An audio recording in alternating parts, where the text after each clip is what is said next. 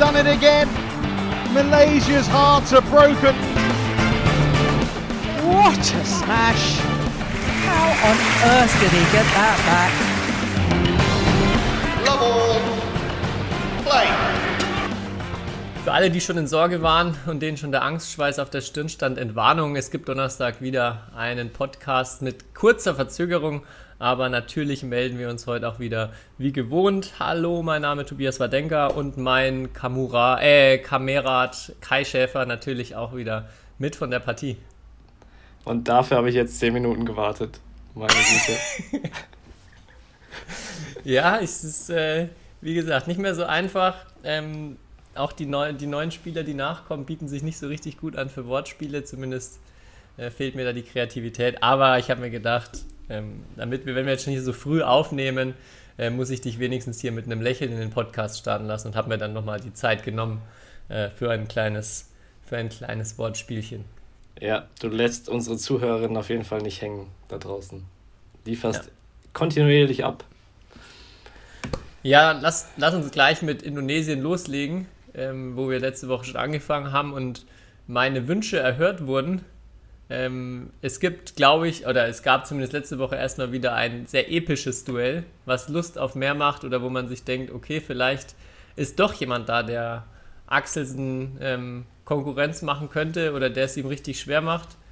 Er hat ja schon im Viertelfinale zumindest einen Satz verloren und dann, äh, ich weiß nicht, hast du das Halbfinale gegen Li Xijia gesehen? Ähm, ich habe die, die Endphase auf jeden Fall gesehen, also den wichtigsten Part.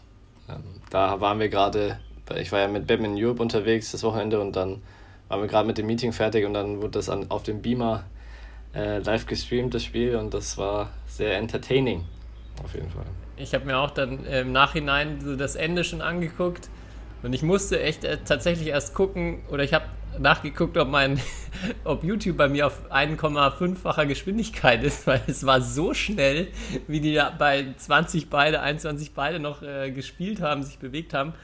Also ich, es war mega gut zum Zuschauen. Ich habe es, glaube ich, schon lange nicht mehr, äh, ja, vor allem bei einem Spiel, wo ich wusste, wie es ausgeht, äh, wo ich einfach noch mal in Real Life reingucke, ähm, trotzdem das Zuschauen so genossen wie da. Achso, ich dachte, du wusstest während des Spiels schon, wie es ausgeht. Und nee, so gut bin ich leider noch nicht. Okay. Ähm, ja, aber das Ende, es stand jetzt 2016 und dann 2021. Ähm, dann muss man erstmal cool bleiben, ne? Erstmal ein paar Fisherman's Friends äh, äh, irgendwie sich in den Mund stopfen. Ja, auf jeden Fall. Aber der, der Jubel, finde ich, hat auch so ein bisschen gezeigt, wie viel Anspannung, glaube ich, auch in Viktor Axelsen drin war. Der, die kleine Ehrenrunde, wo er dann einfach ähm, mal kurz über die Bande gesprungen ist, einmal im Kreis gerannt und dann, ja, aber auch ohne wirklich zu, dabei zu jubeln, sondern einfach nur, um irgendwie, glaube ich, so ein bisschen Druck rauszulassen, diese, ähm, ja, die Runde gedreht hat, fand ich, fand ich auch ganz cool. Also das war wirklich ähm, ja, etwas, was Lust auf mehr gemacht hat. Ich habe gleich geschaut, Malaysia sind sie in verschiedenen Hälften. Also jetzt schon meine Hoffnung, äh, dass es vielleicht das Finale gibt. Würde auf jeden Fall ein Rematch verdienen. Nicht Kento Momota gegen Axelsen im Finale? Das wäre jetzt eigentlich mein heißester Tipp. Ach, Aber Kento Momota, den haben wir doch schon längst abgeschrieben. ja, ich ja. habe hab das Gefühl bei Anton, äh, bei Axelsen, dass er der hat ja auch für, ungewöhnlich für ihn eigentlich, er hat ja jetzt für alle fünf Turniere gemeldet. Also für die beiden in Indonesien, dann für die beiden in Malaysia und für Singapur. Und ich habe das Gefühl irgendwie, er will alle fünf gewinnen. Und was irgendwie äh, Historisches schaffen. So, das ist so wirklich mein Eindruck, dass er sich wirklich vorgenommen hat, diese fünf Turniere ähm, alle zu gewinnen. Er hat auch das war ja jetzt wieder ein äh, World Tour 1000. Und wenn ich es richtig im Kopf habe, hat er von den letzten acht Stück sieben gewonnen. Kann das sein? Oder war siebenmal im Finale? Kann ich glaube, eins von, beiden auf, eins von beiden auf jeden Fall. Ich glaube sogar siebenmal gewonnen. Also yeah. ähm, bei den ganz großen Events, wo er dann auch, glaube ich, immer, wir hatten es ja letzte Woche schon gesagt, öfter mal auch ein Turnier absagt, um dann genau da fit zu sein. Ja, phänomenal. Und es gibt noch, also es gab ja noch gar nicht so viele World Tour 1000. Es gibt ja nur drei pro Jahr, jetzt dann zukünftig vier wahrscheinlich. Ähm, ja, hat er so 50 Prozent wahrscheinlich gewonnen, die ja jemals stattgefunden haben. Er sollte auf jeden Fall im Ranking, wer die meisten Turniere oder World Tour Turniere gewonnen hat, auf jeden Fall Erster sein aktuell. Ähm, ja. Ja, was sagst du dazu, dass, äh, kurzer Ausflug mal, was sagst du dazu, dass äh, es jetzt vier Level 1000 Turniere gibt und in Zukunft und dass zum Beispiel ja äh, Finnland der neue Star am Badminton-Himmel ist und auch ein Level 500 Turnier hat. Oh, Finnland, das habe ich noch gar nicht mitbekommen. Ähm, wir hatten ja schon mal über die ganze Kategorisierung von den Turnieren das ein oder andere Mal gesprochen. Also was ich blöd fände, ist, wenn das da häufig Wechsel gibt. Also jetzt mit den, mit den drei World Tour 1000 hatte ich mich zu, zumindest langsam daran gewöhnt zu wissen, welche das sind. Ja. Ähm, aber man noch weit davon weg ist, dass sie irgendwie besonders herausstechen aus meiner Sicht. Also Dänemark, äh, Entschuldigung, All England sticht schon irgendwie immer bei allen Turnieren ein bisschen raus. Aber ja, ob jetzt China Open oder äh, Korea Open oder äh, Malaysia Open, ist erstmal von der äußeren Wahrnehmung, von der Wertigkeit vom Turnier nicht so ein großer Unterschied. Für mich okay. zumindest. Ich weiß nicht, du bist noch ein bisschen näher dran, ähm, spielst da auch teilweise die Turniere. Aber ja, das sind halt, ob es jetzt ein 750er oder ein 1000er ist, was in einer großen asiatischen Stadt stattfindet, die sind gefühlt erstmal ähnlich. Sind ähnlich. Ich würde sagen, auch dass All England und ähm, Indonesien schon die beiden herausstechenden sind. Und dann, ja, von den anderen, also ich wüsste jetzt auch nicht, was China an sich, außer dass es halt vielleicht der größte Badminton-Markt ist, den wir haben, äh, an, äh, an sich so besonders an dem Turnier ist. Ähm, aber vielleicht war ja das Vorbild einfach wieder Tennis und man wollte es halt auf vier erhöhen. Ist ja auch am Ende eine, immer eine finanzielle Frage. Mehr Turniere, mehr Geld für den Sport. Und wenn man sich den, auch unabhängig von der World Tour, den Turnierplan anschaut, jetzt ab September, ist es ähm, ja, sehr verrückt, weil ich glaube, ich habe Wochen gesehen, da kann man sechs oder sieben Turniere gleichzeitig spielen. Also da könntest du auch mal ein Turnier melden, Tobi, in Pakistan oder so, International Series und würdest vielleicht reinkommen in die Quali. Ähm, Echt? Meinst du wirklich? Ja, also da bin ich mir echt ziemlich sicher, dass du in ein, zwei Wochen da äh, gute Chancen hast, irgendwo mal reinzukommen. Ähm, ja, aber was ich halt, ja, dass Malaysia jetzt das vierte Level 1000 Turnier bekommt, ähm, ist für mich auch okay. Äh, und sonst gab es ja nicht so viele Änderungen, außer dass halt ja, Finnland jetzt ein Level 500 Turnier hat. Ähm, und Deutschland ja leider ähm, bleibt bei seinen zwei Level 300 Turnieren. Ähm, das heißt, Finnland hat uns jetzt in der Hinsicht sogar überholt. Bin ich, mal, bin ich sehr gespannt, äh, weil das kam, glaube ich, für alle sehr, sehr überraschend, ähm, dass Finnland diesen Zuschlag bekommen hat. Ähm, ja, und zum Beispiel, was mich sehr gefreut hat, aber war, dass Kanada ein Level 500 Turnier hat, ähm, auch in Zukunft. Und es gilt ja, muss man dazu sagen, für die nächsten oder ab nächstem Jahr dann für vier Jahre, also 2023 bis 2026. Ähm, ja, äh, und nach Kanada zum Level 500 Turnier würde ich gerne, gerne reisen. Nach Finnland natürlich auch. Bist ein Naturbursche. Deshalb ja. die zwei Länder bei dir hoch im Kurs. Ich habe gerade mal versucht zu gucken, ähm, seit wann es Grand Slams im Tennis gibt, also wie lange sich das schon etabliert hat. Ich habe es jetzt nicht direkt gefunden, seit wann der Modus von, von der Turnierreihe so ist. Aber ähm, ja, die Turniere gibt es alle schon mindestens seit Anfang 20. Jahrhundert. Und ich glaube, also das ist natürlich jetzt so die, die Sache, wenn man dieses Alleinstellungsmerkmal hat, braucht man halt eine Tradition, die gerade All England vor allem hat. Du sagst schon, Indonesien hat irgendwie so ein Alleinstellungsmerkmal durch die Fans, glaube ich, das, was das Turnier halt einfach auszeichnet und warum man da schnell drauf kommt, dass das höchste Kategorie ist. Ja, aber sonst ähm, müsste man, glaube ich, den Turniermodus erstmal 100 Jahre so lassen, damit man, damit man sagt, ah ja, die vier großen Turniere. Ja, auf jeden Fall. Aber was ich jetzt wirklich auch nochmal im Nachhinein jetzt auch für das, für das Level 1000er Turnier in Indonesien schade fand, war, dass halt schon davor die Woche ein Turnier dort stattgefunden hat. Und so, genau. was war jetzt das Besondere, oder was war das andere jetzt an dem Level 1000? Das war ja genau dasselbe, außer dass Kento Momota halt auch da war und in der ersten Runde verloren hat, so ungefähr. Also die Japaner kamen noch dazu und haben das erste Turnier nicht gespielt. Aber sonst gab es keinen Unterschied. Selbe Halle, ähm, alles gleich. Ähm, das war jetzt natürlich auch wegen Corona und auch natürlich aus Nachhaltigkeitsperspektive ist es natürlich sinnvoll, äh, sowas zu machen. Aber ähm, ja, als für die sportliche Wertigkeit der jeweiligen Turniere finde ich das also schrecklich, ehrlich gesagt. Und bin ich voll bei dir. Warum nicht einfach, jetzt es kommt ja in Malaysia, passiert ja wieder das Gleiche. Warum nicht einfach zwei Wochen, also wir haben ja auch schon mal drüber gesprochen, ein Turnier über zwei Wochen zu machen und dann einfach eineinhalb Mal so viele Punkte vergeben oder Preisgeld und, und Punkte für, für das Turnier dann anheben. Das, dann hätten wir wieder, wie gesagt, so ein Alleinstellungsmerkmal, so ein zweiwöchiges Turnier. Wäre ja. vielleicht eine Idee. Ja. Ähm, vielleicht hört uns ja von, jemand von BWF zu und äh, setzt es dann ab 2027 um. Ich glaube, wir hatten das letzte Mal auch so als Gegenargument für dieses zweiwöchige, dass ähm, ja, es vom Turnierkalender irgendwie schwierig ist. Aber wenn man jetzt eh schon zwei Wochen am gleichen Ort ist, wenn da zwei Turniere sind, wäre ja. vielleicht eine Möglichkeit. Ich meine, du kriegst im Herrn Einzel auf jeden Fall locker ein 512er Feld voll. da kannst du ein paar Runden spielen. Genau, wir, wir legen einfach nicht nur Indonesia Open und Indonesia Masters, sondern auch noch das BAP International und das Turnier in Kroatien, alles zusammen. Und machen einfach ein World Tour 100.000 Turnier.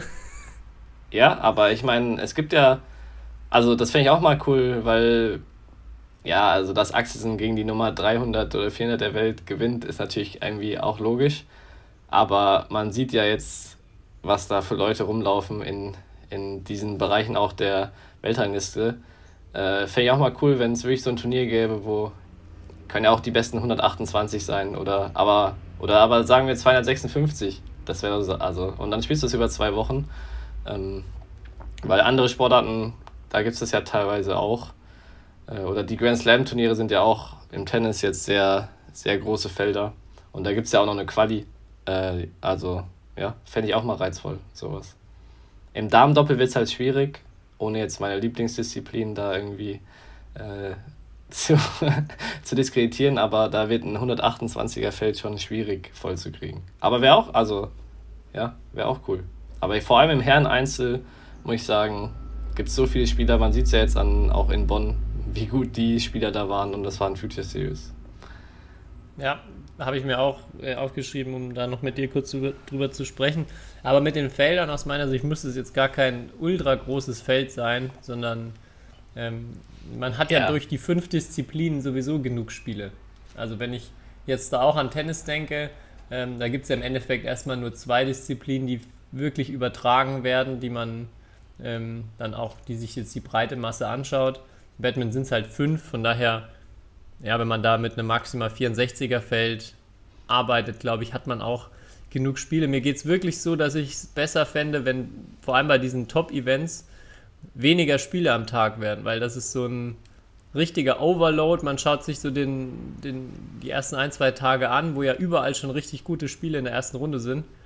Aber man jetzt nicht sagt, ah ja, okay, da das Spiel pick ich mir jetzt raus, das schaue ich auf jeden Fall an.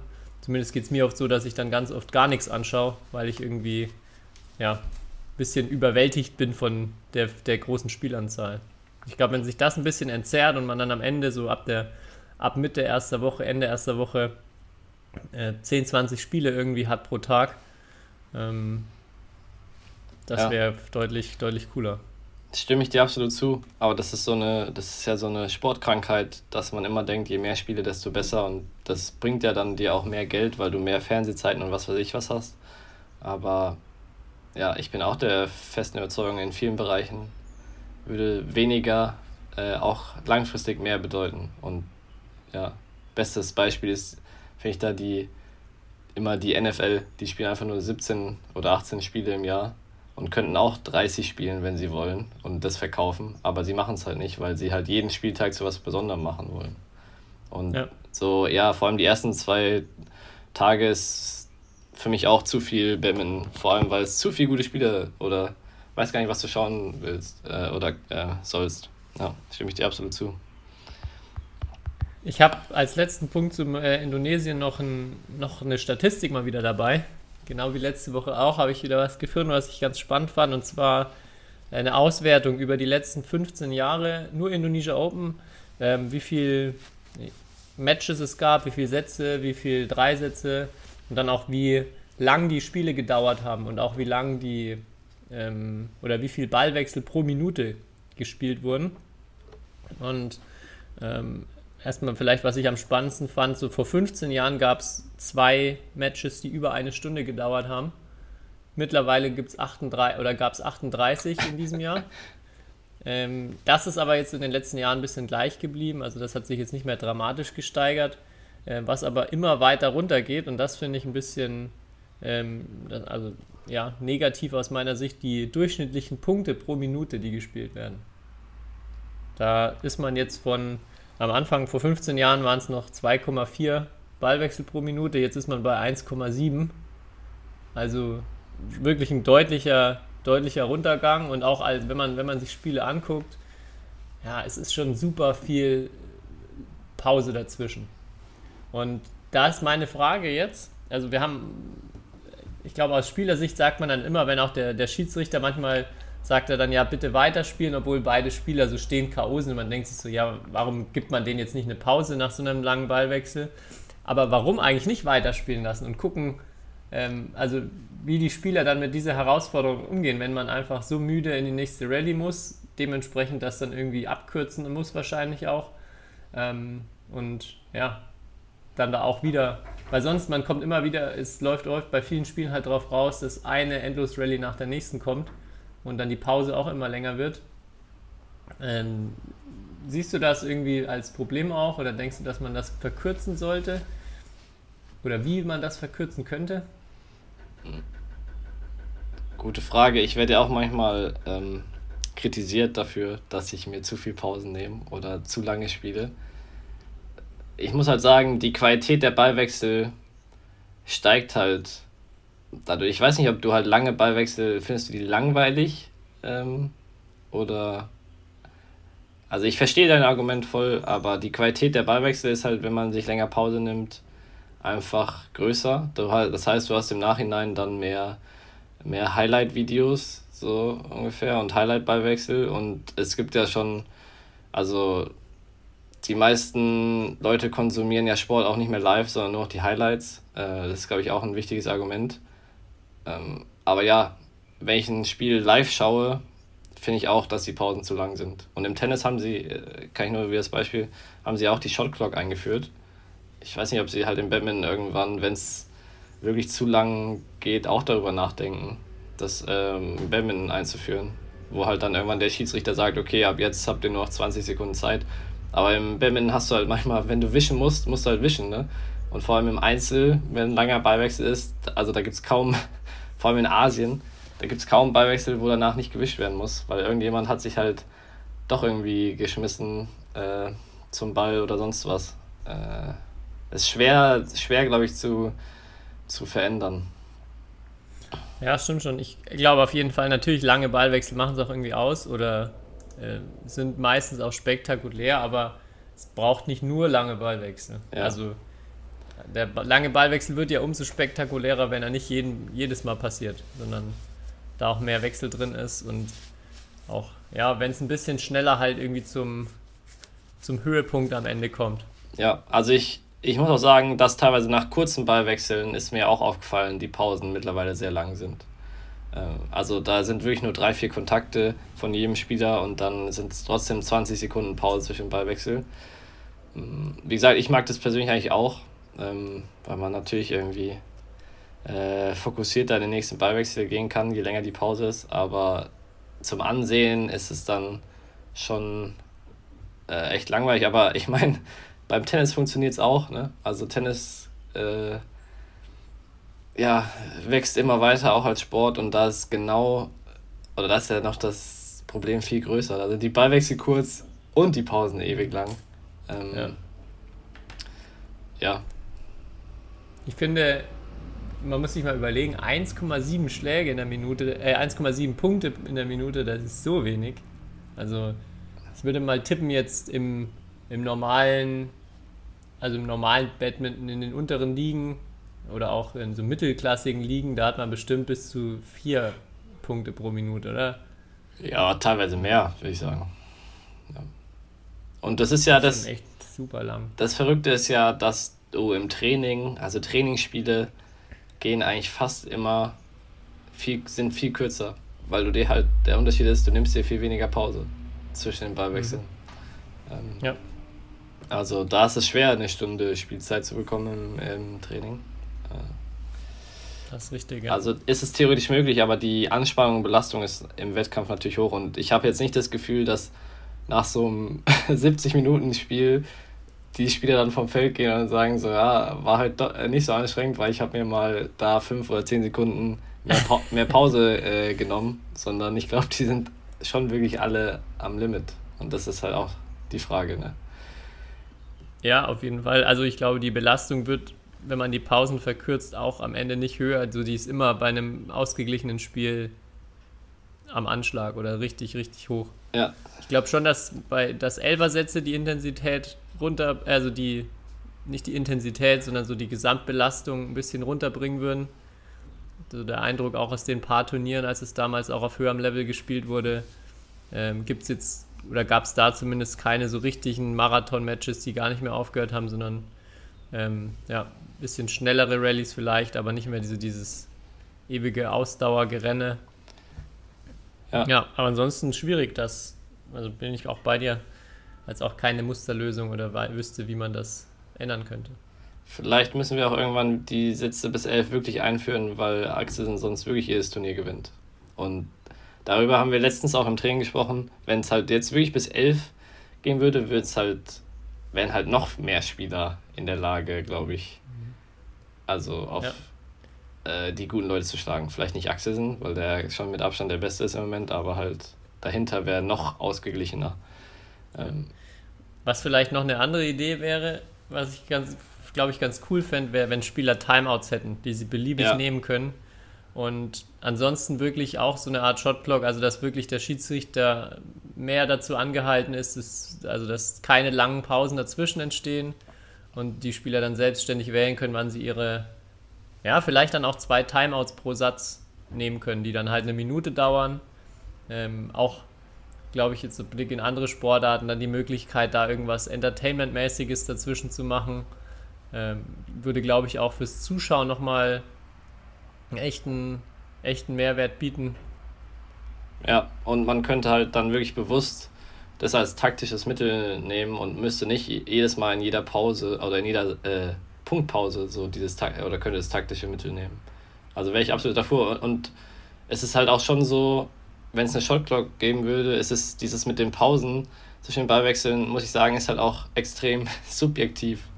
Also teilweise natürlich hängt es davon ab, wie, wie lang die Ballwechsel vorher waren. Natürlich sind da die meisten Schiedsrichter äh, toleranter dann, aber manche sind halt mega tolerant, manche sind halt, äh, da fragst du dich wirklich, hey, willst du, willst du, willst du, dass ich gleich ähm, hier mit einem Herzkollaps umfalle? Weil ähm, die erlauben halt gar nichts. Ähm, und ja, das wäre halt auch wieder ein Schritt mehr zur Objektivität.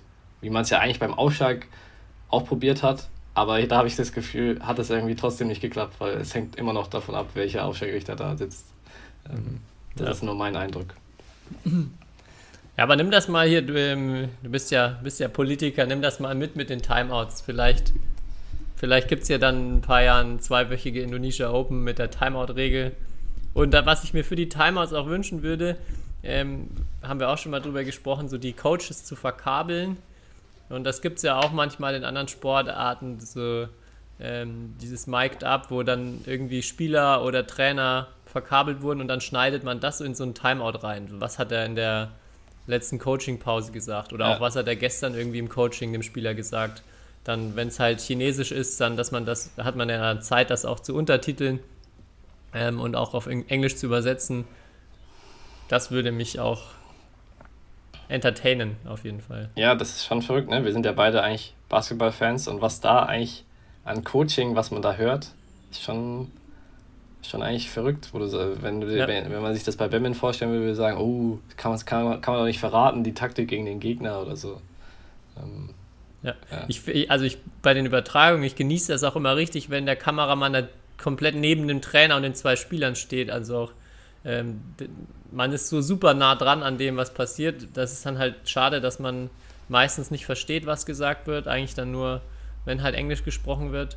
Aber ja, da, also sowas würde ich mir noch mehr wünschen. Und auch da, ähm, ja, wenn es da irgendwie mit Untertiteln was möglich wäre, das wäre das wär top.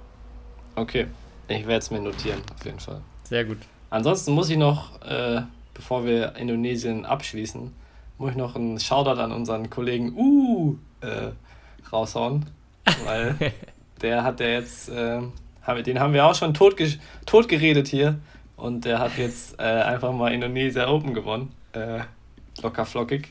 Ähm, ja, genauso wie im Mixed äh, jetzt anscheinend die Hochzeit der Thailänder vorbei ist und jetzt wieder Cheng Hui äh, äh, beschlossen hat, dass er jedes Turnier gewinnt. Ähm, auch spannend immer diese Dynamiken. Aber mhm. U, falls du das hörst, äh, Respekt. Du darfst jetzt noch auf unserem T-Shirt unterschreiben. genau. Also, nachdem das letzte Mal ja nicht mehr drin war nach dem Tram Open. Komm gern mal vorbei in Mülheim oder Fürth und nimm am besten Edding mit. ja, ich hoffe, nächstes Jahr Jam Open ist er wieder am Start. Mein Lieblingsdoppelspieler. Ja. ja, die Chinesen haben ja im Mixed, die haben ja auch irgendwie 28 zu 1 oder so dieses Jahr, ne? Glaube ich, ein Turnier nicht gewonnen. Ja. Ansonsten, ich glaube, fast die gleiche Bilanz wie Axelsen. Absolut unbesiegbar derzeit. Ja. Selbst für Jutta Watanabe. Leider, ja. Ja, du hast vorhin schon mal ein paar Mal über Bonn gesprochen, also das Turnier, das deutsche Turnier, was auch äh, parallel stattgefunden hat jetzt. Und wir haben vorher auch schon kurz gesprochen, was da ja, in der Quali, wo teilweise Leute auf der 100 in der Warteliste nur gewesen sind, aber was da dann auch in der Quali für Spiele waren und auch in, äh, viele Qualifikanten ja dann auch sehr weit gekommen sind oder das Turnier sogar gewonnen haben. Hast du mal mit äh, ja, deinen Nationalmannschaftskollegen oder Trainingskollegen auch gesprochen. Da haben ja viele dort auch gespielt, viele dann auch gegen ja, No-Name-Asiaten dann in, in der Quali spielen müssen. Was erzählen die da so? Ja, die erzählen, dass da einige ziemlich gute Spieler rumlaufen. Zum Beispiel ja ähm, hat ja Hongkong jetzt zum Beispiel, ähm, der, den Namen finde ich auch so cool irgendwie, weil man mit dem ja auch was verbindet im Badminton. Jason Gunnawan ähm, ein Spieler im Jahrgang 2004, der ziemlich, ziemlich gut ist für sein Alter. Ähm, und auch, also ja, die Indonesier und Taiwanesen, es ist wirklich verrückt, ähm, weil das sind ja auch keine Mitglieder im Nationalteam oder sonst was. Das ist ja, es wäre halt wie wenn bei uns NRW-Team äh, irgendwo spielen würde in Asien und dann da äh, alles rasieren würde, teilweise. Und was aber halt auch verrückt ist, habe ich ja vorhin schon gesagt, das eine Turnier ist, äh, der ist dann, spielt dann, also gewinnt irgendeiner von den Jungs oder Mädels und das nächste Turnier ist dann wieder komplett jemand anderes. Da sieht man halt auch, wie, wie, wie dicht dieses Niveau ist. Ähm, und ja, dass es so viele gute Spieler auf dem Niveau gibt. Ähm, und so viele junge Spieler und ja, es ist halt für unsere jungen Athleten auch ein bisschen halt, es ist wirklich, ja, was heißt deprimierend? Ich will nicht sagen deprimierend, aber es ist natürlich ein extrem harter Weg, da irgendwie sich aus der Quali rauszukämpfen. Ähm, und dann irgendwie dauerhaft mal in den Hauptfeldern zu sein, weil wenn du in jeder Quali zwei Asiaten besiegen musst, ist es halt schwierig. Ja, und auch zu sehen, wie, also wie weit dann teilweise auch so die zweite Reihe aus einem Land äh, in Asien teilweise dann erstmal noch weg ist. Ja. Also man muss ja sagen, am Ende waren ja fast nur äh, zwei bis beziehungsweise drei Nationen da. Äh, wenn, wenn man vorstellt, es würde Korea und China und Japan und Malaysia, äh, Malaysia waren welche da, aber sonst die Länder auch alle das gleiche machen oder da würden auch noch so viele kommen. Unvorstellbar, wie viele gute Badmintonspieler es da gibt. Ja, das wird, das wird auch noch extremer jetzt die nächsten Jahre. Deswegen ist es gut, dass teilweise jetzt sechs Turniere in einer Woche gibt, dann im Herbst, weil dann verteilt sich das vielleicht ein bisschen. Ähm, aber ja, das, das wird noch extremer. Und beste Beispiel ist, man muss sich einfach nur mal die Ergebnisse von Fabi Roth anschauen. ähm, der ja definitiv ein extrem guter Spieler ist. Wir haben ja über seine Bundesliga-Bilanz auch gesprochen, irgendwie, dass er nur ein Spiel verloren hat in der ganzen Saison. Und dann, der musste ja auch durch seine Verletzungen und Krankheiten diese wieder durch die Qualis oder muss jetzt teilweise hier in Frankreich zum Beispiel auch wieder in der Quali und gegen wen der spielen muss und was der da für Ergebnisse hat, ist halt verrückt. Und der gewinnt dann halt auch gegen Rasmus Gemke beim Thomas Cup. Ähm, ja, und tut sich dann in der Quali extrem schwer, weil da halt auch so viele gute Batman-Spieler rumlaufen. Ja. Und ja, okay. aber das so rein, vielleicht noch zum Abschluss, rein vom für den Kopf her oder für so ist es natürlich schwierig für uns Deutsche dann da irgendwie mit Selbstvertrauen reinzugehen und zu sagen, hey, wir werden auch irgendwann mal Weltklasse, wenn du dann halt siehst, was die anderen da aufbieten können und wirklich ja das B- oder C-Team da hinschicken und noch zwei Jahre jünger sind als wir, da, da darf man auf jeden Fall den Glauben an sich nicht verlieren. Ähm, ja, weil es ist schon teilweise verrückt, die Masse und die Klasse, die da aufläuft. Ja, ich glaube, was immer auch wichtig ist, sich vor Augen zu führen, ähm, wenn man dann vor allem auch so aufs Alter guckt, du hast es jetzt gerade angesprochen, der eine aus Hongkong, wie jung er ist, äh, das ist jetzt aus meiner Sicht dann schon auch extrem jung erstmal noch, aber es gibt ja auch viele, die, äh, die dann so Anfang 20 äh, hier rüberkommen, die dann aber, glaube ich, oft auch auf dem Höhepunkt sind. Also ja. viele von denen, ähm, ja, es ist dann nicht so, dass die alle immer noch besser und noch besser und noch besser werden.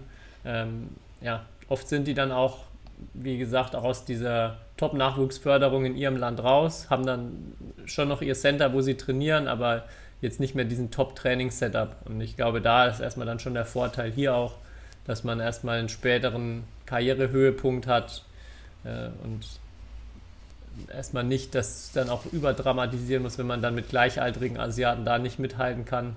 Wobei natürlich ja, der Abstand nicht so groß sein sollte. Ja, auf jeden Fall. Das stimme ich dir zu. Also es gibt viele, die siehst du zwei Jahre später gar nicht mehr. Die, oder dann halt wieder erst in fünf Jahren bei irgendeinem Turnier. Also entweder spielen die dann keine Turniere mehr, aus welchen Gründen auch immer, oder äh, sie werden auch wirklich nicht mehr viel besser. Das ist definitiv der Fall. Ja. Okay. Ich habe noch ähm, eine Sache, die, die ich noch, noch sagen muss. Ich hab, muss mich entschuldigen für ähm, was, was ich in meinem letzten, ich hatte die Woche ein äh, Video gepostet zu, wie man den Ball vom Boden aufhebt. Und neben der Standardmethode äh, kennst du ja sicher auch diese, diese Methode, wo man oben die Federn schnell streift, damit der Ball hoch, hochfliegt und man ihn dann, dann mit dem Schläger drunter geht. Also ja. so ein bisschen jetzt kein nichts, was man irgendwie die ganze Zeit macht, sondern eher so, ein, so eine kleine Art Trick. Ähm, und das habe ich in dem Video gemacht. Und beim Schläger äh, kommt danach auch kurz über den Boden. Also man hört, dass er danach, nachdem ich über diese Federn schnell drüber gehe, kurz den Boden berührt. Das hat äh, förmlich einen Aufschrei nach sich gezogen. Nicht nur, dass ich mit diesem Trick ja die Federn kaputt machen könnte oder dass ich die Federn kaputt mache, sondern eben auch einer, den, den muss ich jetzt, ich, ich übersetze es mal frei, ähm, äh, der, der da einen Appell an mich geschickt hat. Ähm, also er hat geschrieben, ich mag keine Bewegungen, die meinen Schläger oder meine Beseitung äh, beschädigen und dein Schläger hat auch äh, Kontakt mit dem Boden gehabt. Versuche den Boden nicht zu berühren.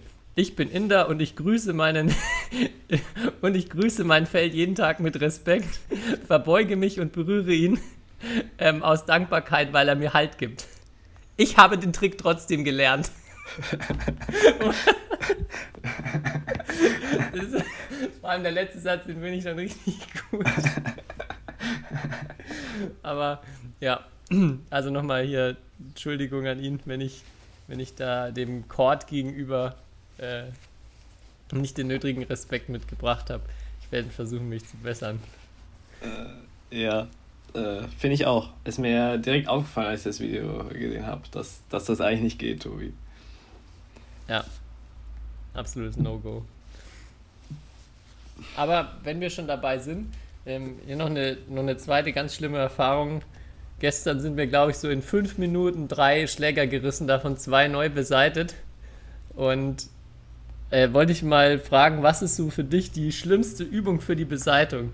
Hast du irgendeine Übung, wo du, wo dir extrem viele Schläger reißen? Nee, mir kommt es immer so vor, als reißen sie genau in den Momenten, wo man es halt eigentlich nicht erwartet. Also du spielst da voll oft beim Einspielen, wo du so okay. einen lockeren Clear spielst mal oder so.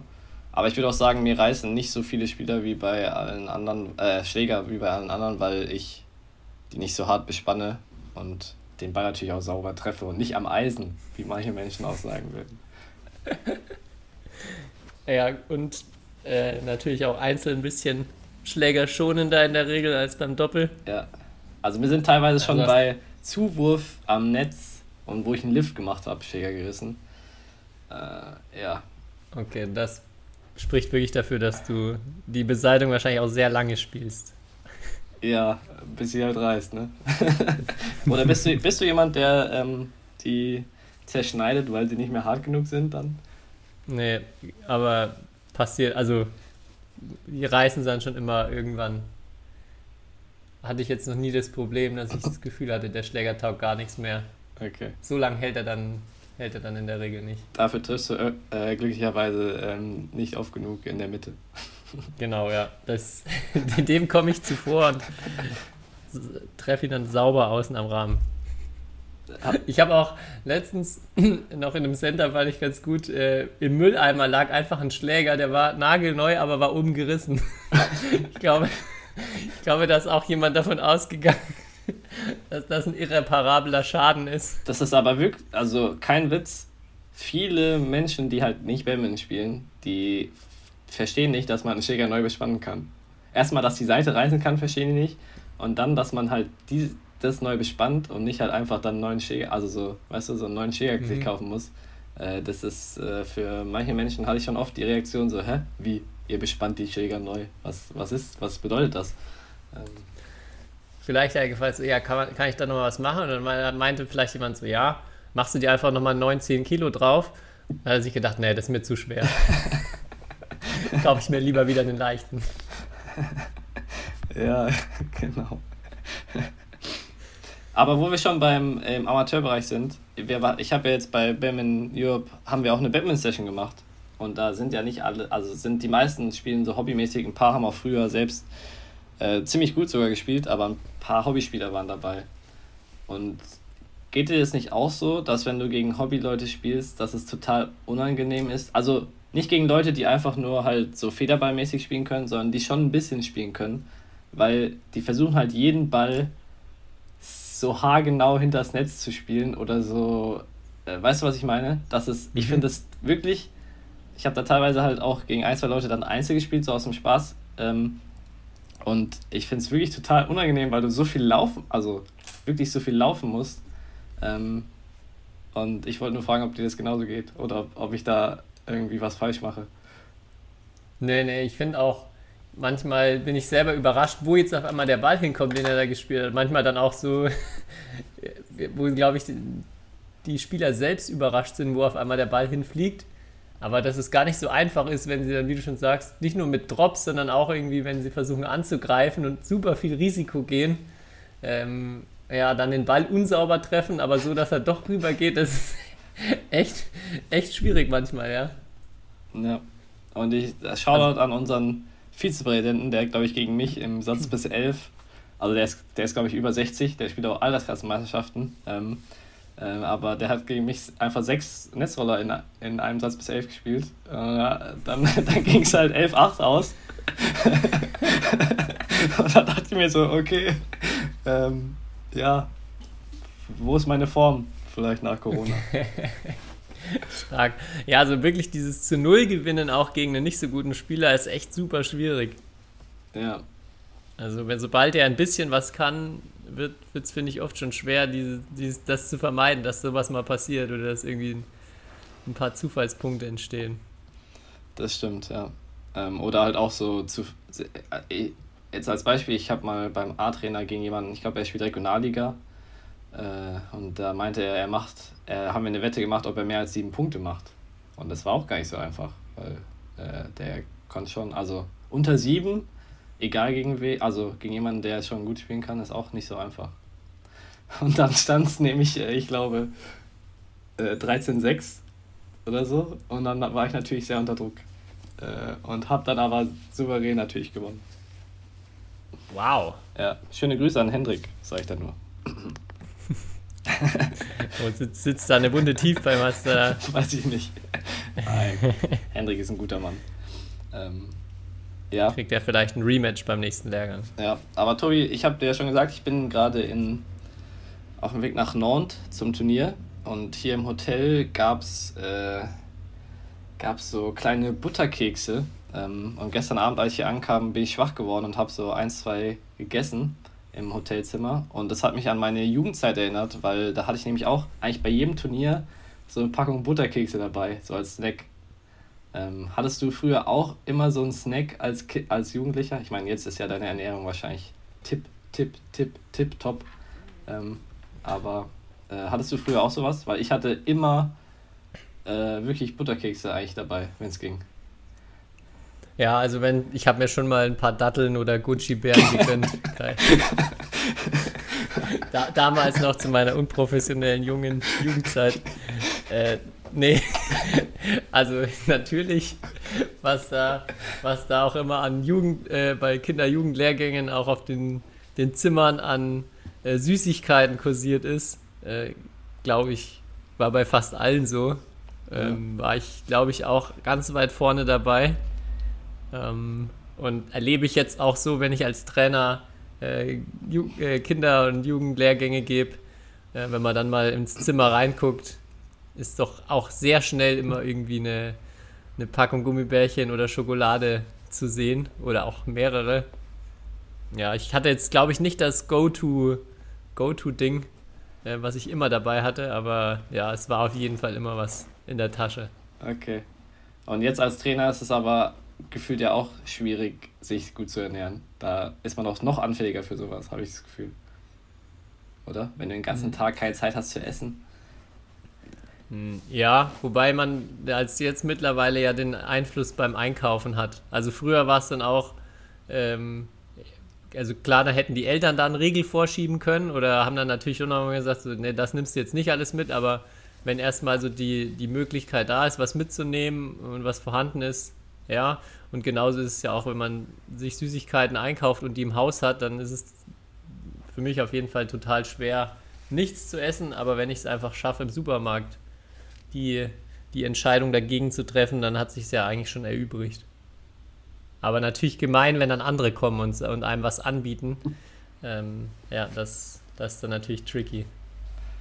Ja, stimmt. Da gibt es auch immer sehr verschiedene Typen. Manche kommen mit 18 verschiedenen Sachen, die ihre Eltern irgendwie oder die Mutter äh, gemacht hat und können einem dann was anbieten. Manche, äh, manche äh, dann nicht. Ähm, ja, aber hat mich nur daran erinnert jetzt. Und bei mir waren es auf jeden Fall die Butterkekse. Äh, und da ging mal so eine Packung an einem Wochenende locker, locker weg. Was ich mir so manchmal gerne auf dem Turnier dann auch noch kaufe, wenn ich, wenn ich nicht widerstehen kann, sind so Reiswaffeln mit Schokolade drüber. Oh ja. Weil das so ein, für mich zumindest in meinem Kopf so eine Art Kompromiss ist. Also man äh, isst dann auch so an so einer Reiswaffel ein bisschen länger, man hat die sich nicht wie, keine Ahnung, ähm, einfach pure Schokolade, schiebt sich da ein Ding nach dem anderen rein. Äh, ja, natürlich auch Schokolade dabei, aber erstmal Mix auch ein bisschen mehr, mehr Kohlehydrate noch mit drin und wie ja. gesagt mehr zum Kauen. Ja. Ich, ich hoffe äh, dunkle Schokolade. Aber ich ja. bin mir da bei dir nicht sicher. Du hast so, du hast so einen ja, manchmal. süßen Gaumen, sag ich mal. Ähm, ja, wenn du da mit deiner, mit deiner todestrockenen 99% Kakao daherkommst. Ich weiß nicht, ob ich das schon mal erzählt habe. Ähm, ich hatte mal irgendwann als Kind so eine Packung mit Schokolade bekommen, also mit irgendeiner so edlen, ich weiß nicht mehr welche Marke es war, aber irgend so ganz edle kleine Tafeln. Und die hatten aber auch mindestens 70, ich glaube wirklich bis zu 99% Kakaoanteil. Okay. Und als Kind habe ich natürlich überhaupt nicht gecheckt, was das bedeutet, sondern habe gedacht, boah, geil, 99% das ist ja die geilste Schokolade, die es überhaupt geben muss. Und dann habe ich mir die ewig aufgehoben und für irgendwie so, boah, jetzt, jetzt ist der Moment, jetzt gönne ich mir richtig. Und dann, und dann habe ich in dieses, in dieses Stück Staub reingewiesen, was ja, was ja eine 99-prozentige Schokolade aus meiner Sicht wirklich ist. Und also wahrscheinlich einer der enttäuschendsten Momente in meinem Leben.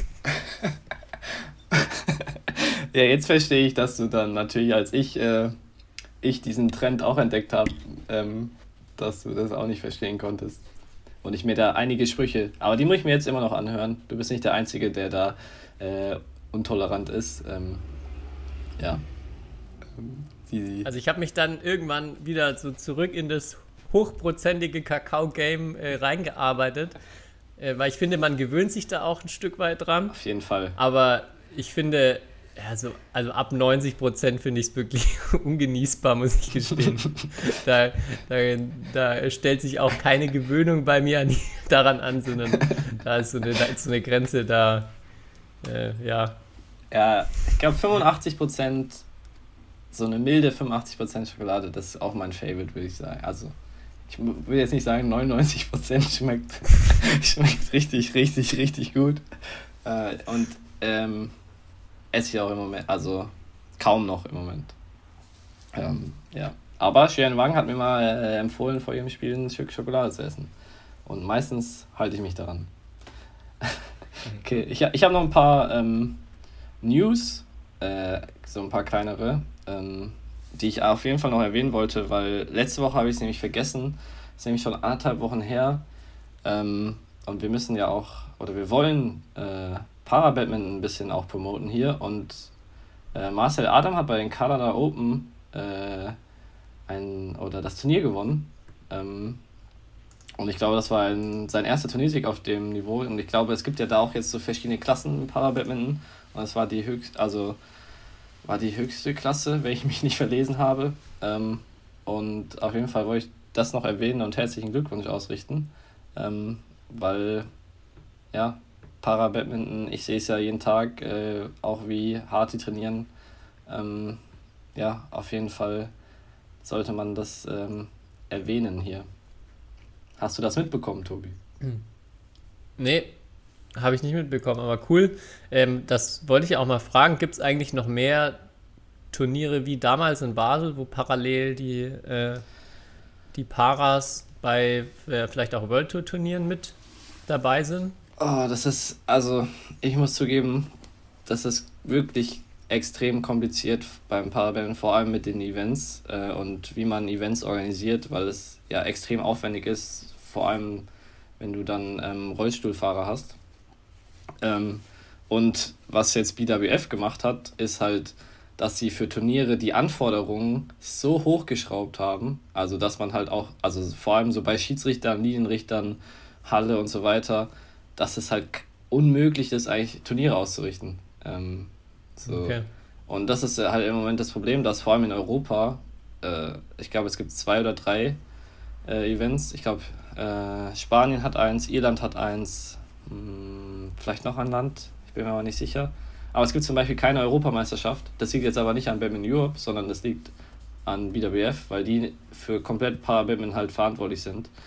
Ähm, ja, also das ist wirklich extrem kompliziert und extrem schade für die Athletin, weil ja, die müssen dann halt nach Uganda fliegen oder nach jetzt Kanada oder also in wirklich exotische Länder, was natürlich cool ist, aber was natürlich finanziell einfach noch viel herausfordernder ist. Und das sind ja alles keine Profis, so wie wir jetzt, ähm, sondern die arbeiten ja meistens alle ähm, oder haben irgendwie einen Job oder ja.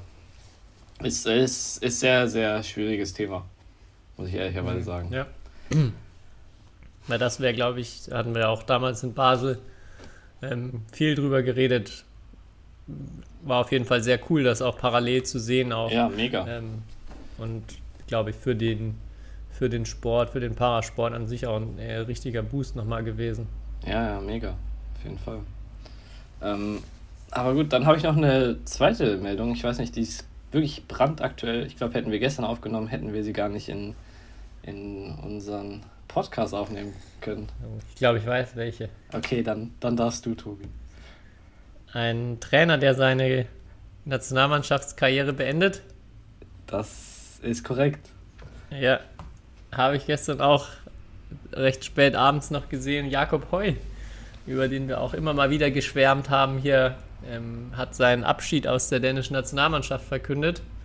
Und ja, eigentlich auch mehr oder weniger so aus dem Badminton oder aus dem Hochleistungsbadminton. Er wird, er meint, er wird sicher noch ähm, an einer oder anderen Stelle was machen, aber ja, krasser Verlust auf jeden Fall für den dänischen Badmintonverband. Bin ich mir sicher, dass das ähm, ja, schmerzlich für die auch ist.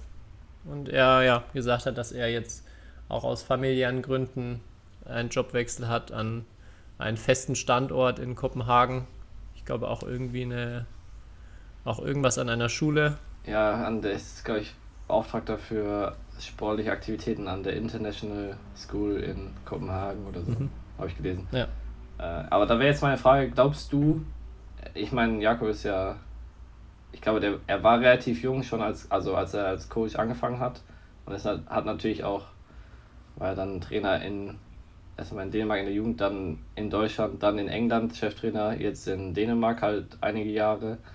Ähm, glaubst du daran, dass es noch irgendwelche, also vor allem europäische Coaches gibt, die das wirklich bis 65 machen können? So, diese Intensität auch, weil ich, es ist ja wie eine Spielerkarriere, muss ich wirklich sagen. Es ist eigentlich, wenn du Coach bist auf dem Niveau, ist es wie eine Spielerkarriere, nur dass du ja, das halt dann 30 Jahre lang machst und nicht nur 10 oder 15.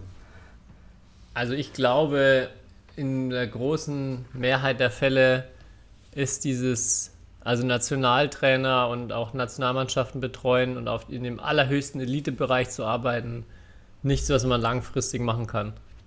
Also ich, ich glaube, es gibt bestimmt den einen oder anderen, für den das äh, irgendwie funktionieren kann, aber ich glaube, für die, für die große Mehrheit ähm, ja, ist es was, was man, glaube ich, in dem Rahmen, wie er aktuell aussieht für so Nationaltrainer, was man vielleicht bis zu zwei Olympiazyklen machen kann.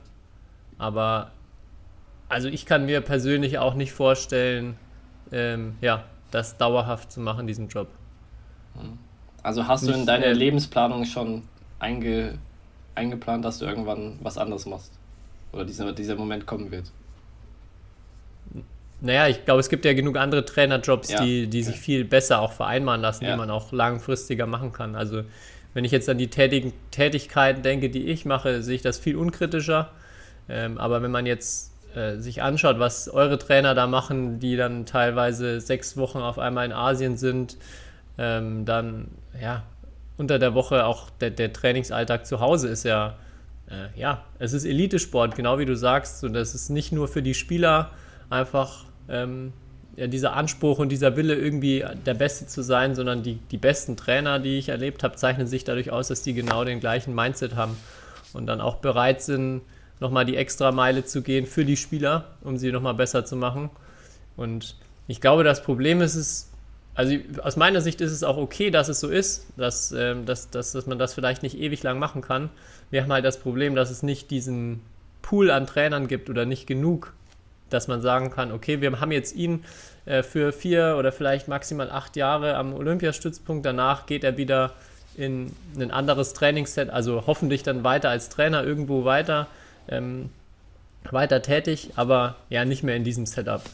Und ja. Dann bei vielen vor allem natürlich so, dass das Thema Familie, das extrem schwer zu vereinbaren. Es gibt ja aber auch genug Trainerjobs, die damit sehr gut vereinbar sind, wenn man es äh, an Nachwuchszentren macht oder in der Trainerausbildung oder auch wenn es Vereinsstellen gibt, das glaube ich, ähm, wenn wir da bessere Vereine haben, vielleicht mit hauptamtlichen Cheftrainern, das ist auf jeden Fall ein Job, der glaube ich, langfristig auch nachhaltig richtig gut funktioniert. Ja, und dazu kommt halt die für den Arbeitsaufwand dann sehr beschauliche äh, Bezahlung. Ne? Also, ja. Und hey, wenn ihr und das da. ist ja, glaube ich, in. Ja, sag du. Das ist ja, glaube ich, in Dänemark noch, noch ein ganz anderes Level. Also ich ja. weiß nicht, was Jakob verdient, aber ich glaube, dass er da als Nationaltrainer schon sehr gutes Geld verdient erstmal. Ähm, und trotzdem wahrscheinlich noch zu wenig erstmal für das, was er leistet und auch die Expertise, die er da mitbringt. Ja, am besten, vielleicht hat er ja jetzt Zeit für uns mal hier. Ähm, fra fragen wir ihn das äh, selbst, aber ich wollte nur dann noch ergänzen, also wirklich, das habe ich auch, glaube ich, schon ein paar Mal hier gesagt, aber wenn ihr einen Trainer in eurem Verein und der ist gut, dann müsst ihr ihn halt auch ordentlich bezahlen. Also, ähm, oder ihr müsst eure Trainer ordentlich bezahlen oder denen auch ermöglichen, dass sie dass sie sich weiterentwickeln können. Ähm, ja, das ist mein großer Wunsch, weil sonst wird sich das wird sich da nichts ändern in Zukunft. Ich hatte, das passt jetzt super rein, hatte ich hier ein, ein ganz spannendes Gespräch auch mit, äh, mit Trainern bei uns, wo ich auch ein bisschen gefragt habe, wie sieht denn bei euch so das, der Setup aus im Verein, wie, wie sind so die ähm, Gegebenheiten und dann auch das Thema, wie ist denn die Trainerbezahlung und oder beziehungsweise die Arbeitsbedingungen für euch als Trainer, seid ihr zufrieden? Und dann war ja so ein, so ein, Standardsatz so zwischen, zwischen 10 und 15 Euro für die Stunde war für die Trainer dort in dem Verein, äh, der gezahlt wurde. Und erstmal das Feedback war, ähm, ja, wir sind, also wir können uns eigentlich nicht beschweren, das ist voll in Ordnung. Ähm, und dann kam auch gleich vor allem so die Tätigkeit an sich, dieses mit Kindern auch auf Turniere fahren oder ihnen was beibringen, zu sehen, dass was funktioniert, dieses Leuchten in den Augen zu haben. Ähm, ja, das ist, das ist so genial und da, es macht so viel Freude, das zu machen. Von daher, ähm, ja, voll in Ordnung. Und dann die Frage gestellt, ja, könntest du dir vorstellen, das hauptberuflich zu machen? wo dann erstmal kam, also erstmal überlegt wurde und dann so, ja, eigentlich auf jeden Fall. Äh, wäre total cool, wenn das so mein Hauptjob wäre, genau die, das, wovon, wovon ich da gerade geschwärmt habe. Aber da reicht ja dann das Geld nicht.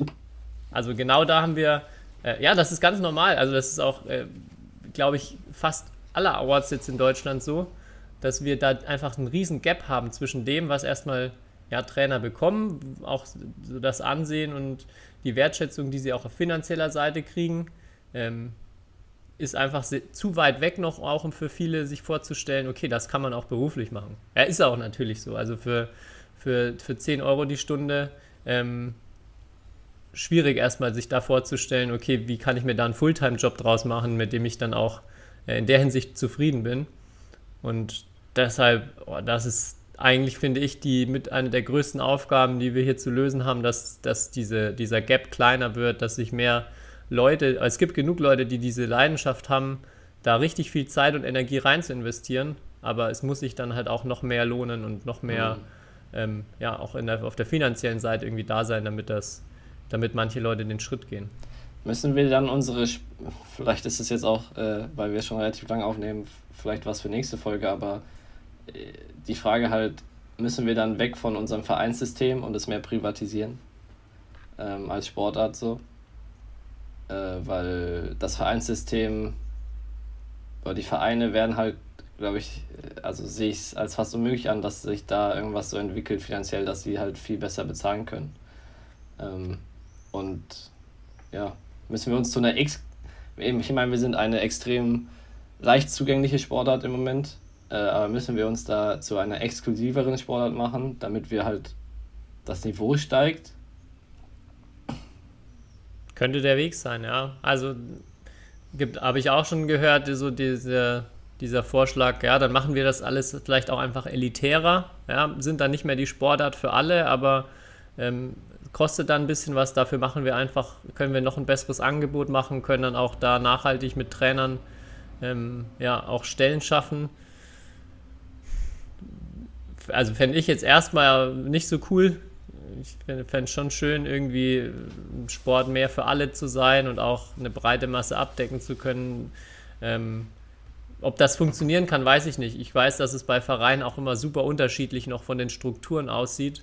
Also, dass viele ähm, auch da relativ frei sind und es, glaube ich, auch als Verein schaffen könnten, so äh, ja, in, in Richtung bessere Wirtschaftlichkeit zu denken, auch da mehr, mehr Geld einzunehmen, um mit Trainern mehr zu zahlen. Andere hängen da in einer super festen Hauptvereinstruktur, also wo die Badminton-Abteilung an ganz, ganz viele Vorgaben und Richtlinien gebunden ist und sich erstmal vom Hauptverein lösen müsste, glaube ich, damit sowas möglich ist. Also da äh, ist es auch ganz unterschiedlich, so was ich bisher in der Vereinslandschaft mitbekommen habe und kann deshalb auch nicht sagen, dass es da irgendwie den einen Weg gibt oder das, was, was die Vereine machen können. Ich glaube aber schon, ehrlich gesagt, daran, dass, dass in dem Vereinssystem viel, viel mehr möglich ist. Mhm. Und es gibt ja jetzt auch ein paar Vereine, die, die sich auf den Weg machen und glaube ich, langfristig bin ich auch überzeugt, dass die ähm, erfolgreich sein werden mit dem Weg. Okay, ja, du bist ja natürlich näher an der Quelle. Ähm, ähm, ja, aber das ist ein Thema, glaube ich, was uns die nächsten Jahre noch begleiten wird. Und ich hoffe, auf jeden Fall. hoffe, dass da sich auf jeden Fall was entwickelt. Ich glaube, was nicht schadet, neben dem Vereinssystem zusätzlich noch zu haben, ist mehr private Sachen. Also Leute, die Camps organisieren, Leute, die auch wirklich mit finanzieller Absicht erstmal ähm, ja, Dinge anbieten. Und es ist halt oft auch immer so sofort so negativ irgendwie konnotiert, wenn man mit irgendwas Geld verdienen will. Und man wird dann schief angeschaut, wenn man so und so viel Geld für ein Camp oder sowas verlangt. Ähm, ja, was ich super schade finde und auch total falsch, weil wenn ich, wenn ich einfach einen riesen Mehrwert anbiete, wenn ich ähm, ja, andere Leute begeister, dann ist es doch nur gerecht oder ist es doch auch total wichtig, dafür dann auch ähm, ja, entsprechend entlohnt zu werden. Äh, das ist ganz häufig so eine Mentalität, die mir auch noch äh, begegnet, dass bei uns im Sport ähm, alles umsonst oder für ganz, ganz wenig und, und ehrenamtlich passieren muss. Ähm, ja, halte ich persönlich nicht viel von. Ja, deswegen müssen wir hier auch manchmal irgendwann Werbung schalten, sag ich. ja, ich, äh, ich habe meine, meine privaten Deals habe ich da schon abgeschlossen. Da, da fließt einfach nichts an dich, Kai. Ach so. Ja, okay. Ich, wir müssen jetzt dann auch langsam Schluss machen, damit ich mich wieder auch mit meinem Shampoos in den Jacuzzi legen kann. Ja, kann man, dass du dir so einen krassen Performance-Ring dann kaufen kannst. Der da, ja. der da einiges kostet. Okay, ja. Puh, gut. Dann, ich glaube, machen wir mal Schluss, weil ich muss mich auch mal wieder auf die Autobahn begeben die französische. Und dann, ähm, ja. Dann viel Erfolg in Nantes. Ja, nächste Woche äh, habe ich eigentlich Urlaub. Ähm, also hast du jeden Tag Zeit für Podcast, willst du mir damit sagen? Ja, müssen wir mal schauen, ob wir da vielleicht eine spezielle Folge vielleicht machen oder nicht. Ähm, aber ich kann keine garantieren. Wo geht's denn hin? Äh, das, das ist auch ein. Das ist natürlich privat, Tobi. Ich will ja nicht, dass meine, okay. dass meine Follower. dass, die, dass die Paparazzi dann schon wieder mit der Kamera am Anschlag stehen. Seit dem Final Four dann auf den, werde ich eh von der, auf den Fitchis aus dem Flieger steigst. Ja, nee, seit, ja, seit dem Final Four Interview werde ich eh von äh, der Bildzeitung verfolgt. Deswegen. ja, okay, kannst du mir dann gleich off the record erzählen, wo es hingeht. Ja, ähm, also. Hast du wohl Sorge, dass du die, die Landessprache dann vorbereiten musst für nächste Woche und die ist zu schwierig? Das könnte auch sein, ja. Oh, okay. Nein, ähm, ich wollte nur sagen, vielleicht, äh, ja, wäre es auch für mich mal schön, eine Woche Pause von Badminton zu haben. Mhm. Äh, aber das nehme ich sehr auf wir, wir diskutieren darüber nochmal nächste Woche. Alles klar. Gut. Ja, dann äh, verdient ihr erstmal den Urlaub jetzt noch ja. in Frankreich. Ja. Danke. Und ja, ich setze jetzt auf dich, dass du nochmal dein Französisch aufpoliert hast für ein paar Schlussworte. Oh, äh, ja, ich muss aber noch was auf Deutsch sagen, weil eine Sache will ich noch äh, erwähnen. Ähm, es ist eine Stelle ausgeschrieben vom Deutschen Badminton-Liga-Verband e.V. Äh, und da wird eine Mitarbeiterin im Öffentlichkeitsarbeit gesucht ich glaube, Heinz Kelsenberg, der das bisher gemacht hat, hört damit auf. Und ihr könnt jetzt sozusagen mithelfen, die Batman-Bundesliga groß zu machen ähm, und sie Social Media, Website, äh, Berichte schreiben und so weiter. Oder ich glaube, man könnte sich da vieles einfallen lassen, was man da probiert. Ähm, also, wenn ihr dazu Lust habt, solltet ihr euch bis zum 15. Juli äh, bewerben. Ähm, und vielleicht verlinken wir das nochmal auf Instagram. Und damit ich jetzt nicht so lange laber, merci à tous euh, pour écouter euh, notre épisode de podcast aujourd'hui. Uh. Euh, merci et oh, ich weiß nicht, was auf Wiedersehen heißt. Das passt ja eigentlich nie beim Podcast, deswegen sage ich, äh, sag ich trotzdem. Äh, Au revoir. Ja, das heißt aber auf Wiedersehen, Mann. So. Salut. ja, salut. Oh, à bientôt. A bientôt. Oh, a bientôt. Euh, oui. bye bye. History is made. Lindan has done it again. Malaysia's hearts are broken. What a smash! How on earth did he get that back?